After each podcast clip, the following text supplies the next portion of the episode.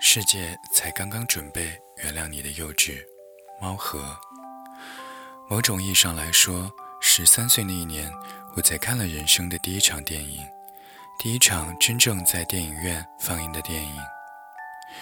我成长在部队大院，军区里没有电影院，附近小镇的电影院也早就倒闭了。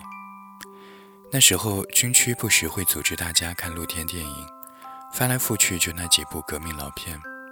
我从小呢就思想觉悟不高，每次都偷偷溜到幕布后面玩手影，以至于多年以后记忆里的画面都是反的。总之，十三岁以前，我对电影的概念就是录像带、VCD、DVD、BT，以及入夜的练兵场上铺天盖地。奔向光源的飞蛾和蚊子。十三岁的夏天，我被送到香港的姑妈家里过暑假。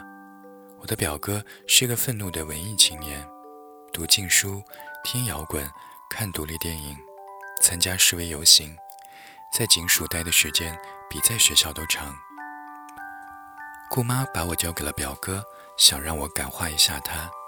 但表哥烦死了我这个满口金骗子、故作老成的拖油瓶，用一包柔和七星把我转手给了他一位想学北京话的女同学。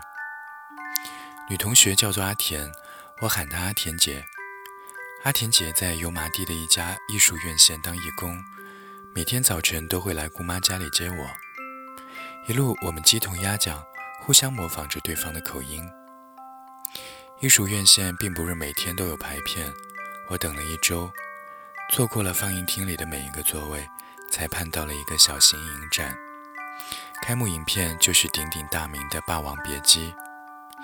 影展是公益性质，免费。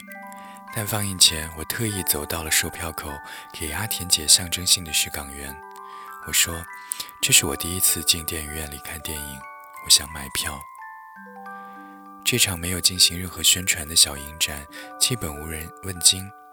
所以，我对放映当中的影院的第一印象就是黑暗、安静、空旷。从背后头顶打过来的那束光线当中，没有飞蛾，没有蚊子，只有尘埃在起舞。长达三个小时的电影从上午十点半开始放映，放到一半时就已经是饭点。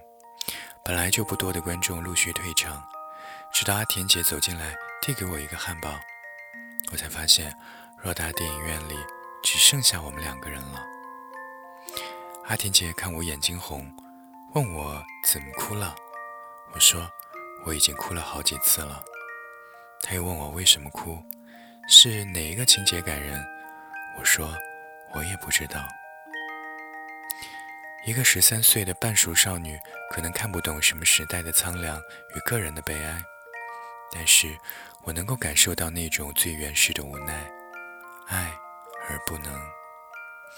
因为电影没有粤语配音，很多台词阿田姐听不太懂。但是当程蝶衣嘶喊出那一句“不行”，说的是一辈子，差一年、一个月、一天、一个时辰，都不算是一辈子。阿田姐细声地用粤语重复了这句话。